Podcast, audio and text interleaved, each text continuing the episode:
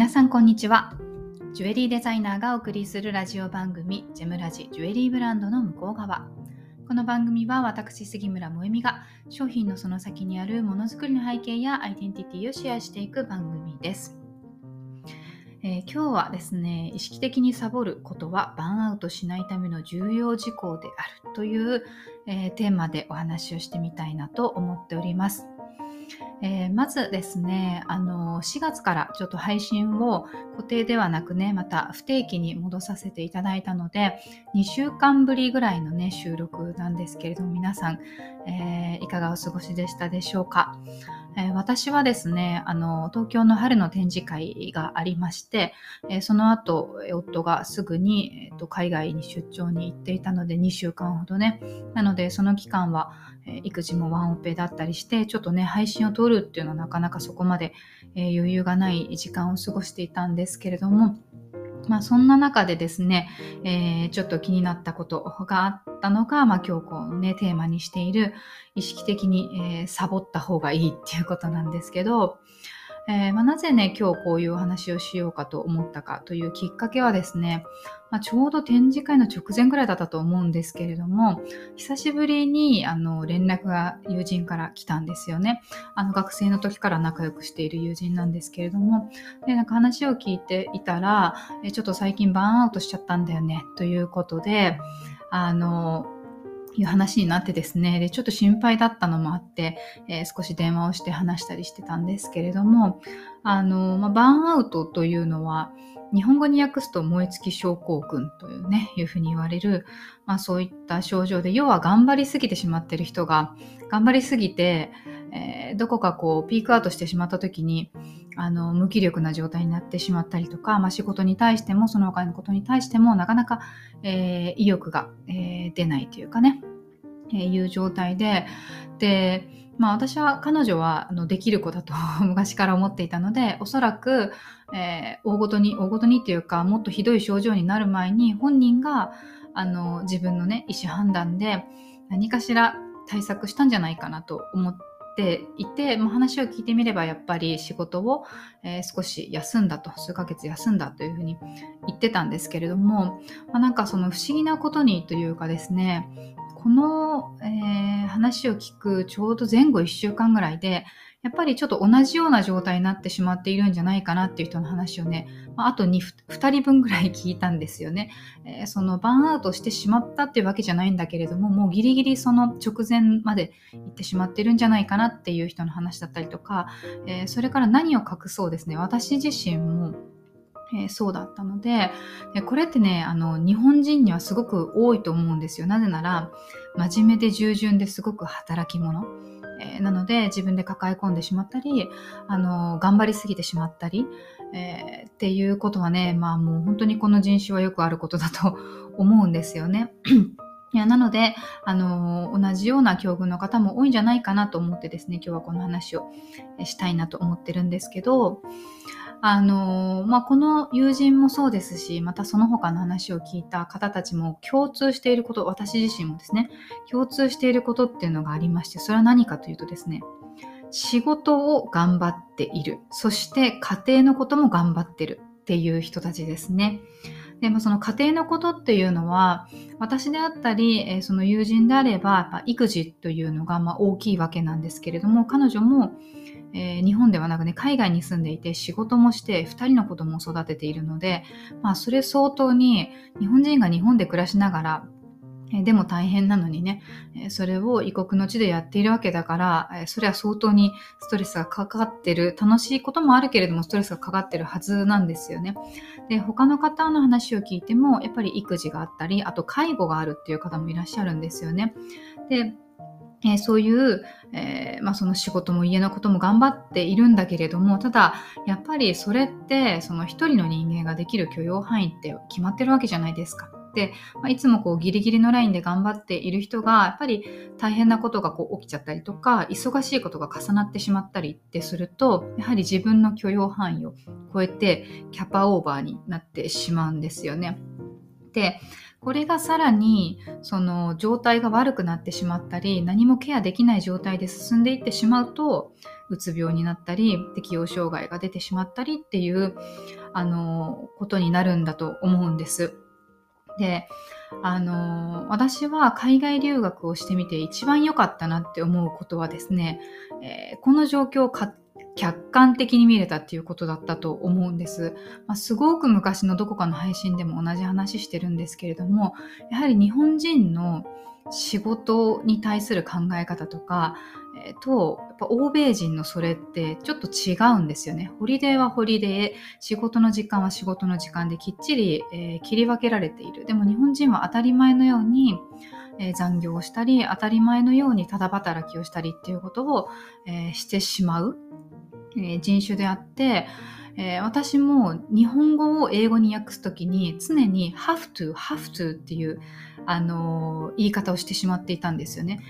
訳せばしなければいけないなんですよね。何々をしようとかしたいではなくてしなければいけないっていうそういうなんか意識や感覚っていうのが日本人として染みついてしまっているから、えそれがそのまま言葉になった時に向こうの人からしてみれば have to である必要ないのに have to って言ってしまってる。それにその客観的に自分に気づけてあこんなに頑張りすぎなくていいんだな自分っていうふうにあの思えたことが一番のあの海外へ出た財産だったなって思っているんです。やっぱりそのぐらい本当に日本人は自分たちが思っている以上にですね、真面目で頑張っちゃうんですよね。で、あの、まあ、これがその大ごとになってしまう例えばうつ病になってしまうとか、えもっと悪い状態になって、えー、しまうのか、えー、まあ、そうではないのかっていうのはやっぱ途中でこう自分自身でも感情コントロールしたりとか、えー、こう息抜きをしたりとかあるいは周囲の誰かガス抜きをしてあげるとかっていうふうに小さな状態で小爆発みたいな状態で処理ができればですね、大きな爆発には、えー、ならないんですよね。で、でもこういうのって、その、本人の、なんていうのかな、感情のコントロールができるかどうかの能力とか、うん、そういう自己管理的なところだけではないんじゃないかなと思っていて、私はむしろ周りの人たちの理解とか配慮とか、そういうのがすごく大事だと思うんですね。で、特に、まあ、今回、えー、身の回りでそういった状態になっている人たち、あるいは自分自身のことも考えると、やっぱりね、家族がどういうふうにあの周りでケアをしてくれるのかどうかっていうのはとても大事だと思うんですよ。でそれはなぜかっていうとお仕事に関してはですねあの周りの目と他人の評価っていうのがあるんですよ必ず。なので、えー、仕事をしているクライアントがそうだったり同じ会社の同僚や上司や先輩っていうのがいるじゃないですか。でもあの家庭内のことっていうのはね他人には知る由もないことなんですよね。でも肝心な家族ってやっぱ常に一緒にいるのでなんかあの当たり前にずっと一緒に過ごしているから、えー、相手が頑張っていても例えば、えー、妻が頑張っていても夫が頑張っていても、えー、お母さんが頑張っていてもですねそれがなんか当たり前だと思ってしまうでそのやって当然だと思われてしまうっていうのがあのあるんじゃないかなと思うんですよ。でそういうその頑張っている人たちっていうのがですね必要なことっていうのはやっぱりあのその頑張りを認めてくれる理解してくれる人がそばにいるっていうだけでもやっぱ全然違うので、えー、頑張ってくれてるんだよねいつもっていつもありがとうだねっていうふうに一言言ってもらえるだけでやっぱりあの特に女性は感情的な生き物なのでそれだけでこうなんとなく満たされた気持ちになったりするんですよね。ででもあの男性ってどっちかというと理論的な生き物なのでそういう状況に対して勝手にこう分析をしてですねこうこうこういう理由でそういうふうになってるんじゃないのとかこういうふうにしたら解決するんじゃないのとかっていうあのアドバイスとかくれちゃったりするんですよ。で、えー、そうするとですねそれそのアドバイスや分析がいかに正しかったとしてもですねいかに的確であったとしてもやはりその女性側からするとですね感情的にはさらに逆なでされた気持ちになるというかよりイライラ、えー、させられてなんかこの人私の気持ちを理解してくれてないんだなってなんでこんな上から目線でアドバイスとかしてくるんだろうっていう風になっちゃうんですよね。であの、まあ、これはもちろん男性に多い女性に多いっていうことはないんですけれどもやはり周りの話を聞いていてもあの育児をすることに対して父と母のポジションで全く違いますからうちの場合はねあの自営業で育児家事に関して私の方の負担が多いということは全くないんですよ。全く夫婦平等にやっているんですけれども世の中一般的にはやっぱりお母さん側の人の負担が多いパターンが多いじゃないですか。なので、まあ、こここの、今の話に当てはまるご家庭ってすごく多いんじゃないかなと思うんですよ。でやっぱりあの私にとってもそうですしあの皆さんにとっても人それぞれ自分のその精一杯の状態とかキャパシティって違うじゃないですか。であの例えばうちであればね夫がこう出張に行くと海外出張だと長いですけど、まあ、そうでなくても国内でもう省に地方に出ようと思ったら数日家を空けることがあるわけなんですよね。でそうすると私は、まあ、おじいちゃんおばあちゃんがそばにいてくれるとはいえ基本的にはやっぱり朝晩とかずっと一人でワンオペするわけですよね。でその時こんなことが大変なことがあったよなんてことを、まあ、帰ってきた時に話したりするとですね彼がよく言うのは世の中のお母さんたちは当たり前にみんなそうやってるんだよって言うんですよ。で、私はこのあの意見に対してもう100%同意というか、本当にその通りだなと思うんです。私よりもさらにワンオペで、共働き家庭でね、でお母さんが子供の面倒を見ながらさらに自分も働くっていう状況の方すごくたくさんいるはずでそういう人たちの方が私よりももっともっと絶対、えー、大変なはずなんですよね。なのでそういう人たちに対して本当にすごいな偉いなっていう気持ちがある。と同時にですねあの私にこれを言ってくる夫に対してぶん殴りたいって思ってしまう感情もあるわけなんですよ。これは同じ立場の方たちだったらみんなあの理解してくださるんじゃないかなと思うんですよね。あのちょうどん、少し前にですね、なんかインスタグラムのあの、えーと、検索タブのところにです菅野美穂さんのインタビューがあったんですよね。でその菅野美穂さんが何を言っているかというと全く同じことで家で母、をやっているとこんなに頑張っているのにこんなに大変なのに誰も評価してくれないこれっておかしくないですか？みたいなことを言っているシーンがあったんですよね。でこれがやっぱりすごくその何て言うのかなあのいろんな人に見られて上位に上がってきてるっていうのはみんなの共感を得てるからだと思うんですけど本当に世の中の母たちのあの言葉を言いたいことを代弁している、まあ、そういうシーンだったんじゃないかなってすごくあの思うんですね。まあ、それだけその仕事の中であればえ、正当に評価されるものが家庭内だとあまりにも当たり前になりすぎてしまって、えー、頑張っていること大変だと思ってやってることっていうのが、えー、それ相当に正当に評価されないという状態がやっぱりそのストレスをさらに生んでしまうんじゃないかなと思うんです。これは子育てだけじゃなくて、あの、介護をされてる方とかも全く一緒だと思うんですよね。家族の中のことだけなので、えー、他人が評価してくれるわけでもなく、でもそれをいつも見ている家族すらですね、ちゃんと、あの、ありがとう、頑張ってくれてるねっていうことを言ってくれなければですね、それはやっぱり、あの、辛くなってきてしまうんじゃないかなって思うんですよね。であの実はですね私自身もあのどちらかというとバーンアウトしやすいあの性質というか性格というかでしてもともとそうなんですよね。あの頑張る時に150%ぐらい頑張れちゃうんだけれども終わってふとした瞬間に一気にもう風船がから空気が抜けたみたいにですね。もうシューってしぼんでしまうんですよね。なのであの頑張っている時の自分とあの正反対のような廃人のような時の自分っていうのがあってこれはあのクリエイターには結構多いと思うんですね。あのコンスタントにこう何て言うのかな仕事をあの淡々とこなしていく人のタイプではなくてやっぱクリエイティブなハイの時間とそれを補うかのようなエネルギー補給みたいなローの時間っていうのが交互に来るんですね。でも、あの、周りから見ればですね、その廃人になってる時の姿なんて見られてるわけではないので、頑張ってる150%の時の自分として評価されるから、もえみさんすごいですね、みたいなことを言われるんですけど、そういうわけでは全然なくって、やっぱり私なりにバランスを取らなきゃ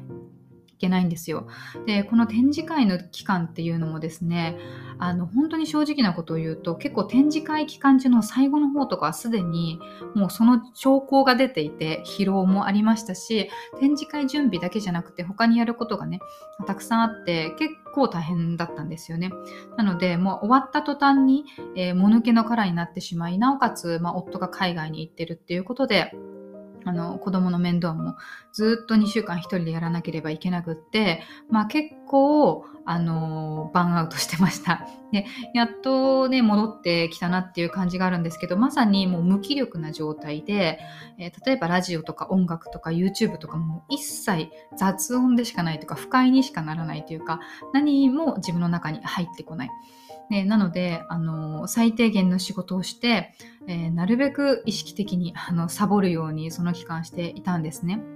で、まあ、サボると言ってもですね、私の場合は365日、ほぼほぼ働くタイプなので、まあ、サボったところで、週休2日とかで働いてる会社員の方よりも全然休みはね、少ないんですけど、まあ、その、あの、バーンアウトしちゃったんだっていう話をしてくれた友人が、えー、まあ、海外に住いている住んでるんですけれども、えー、その現地でカウンセリングに通ってるっていう話をしてくれたんですよ。で、まあ、日本人の臨床心理士の方にあのやってもらってるって話を聞いたんですけどそこで彼女が言われたことがですねあの自分の時間を取ると言ってもショッピングに行くとか美術館に行くとかっていうのはダメだよって言われたって 言ってたんですね。ぼーっとした方がいいと。海を見てぼーっとするとか、えー、っていうのが大事だよって言われてて、これがね、まさしく私にも当てはまることで、それはなぜかというと、やっぱ彼女もすごい頑張り屋さんで、私と似ているところがあるので、なんか、その彼女が言われたことが、私自身も同じことを言われているようなあの感覚になりました。で、あの、ぼーっとするっていうのは、もう頭を空っぽにするっていう感じですよね。やっぱりショッピングとか美術館っていうのは結局その情報量が多くて刺激が多くてなおかつその私たちのような仕事に関して言えば、まあ、それこそそのまま市場調査になっちゃったりとかアイデアが出てきちゃったりとかするんですよねなので、えー、もっとその例えば自然の中とかリラックスできるような場所で、えー、何も考えずぼーっとする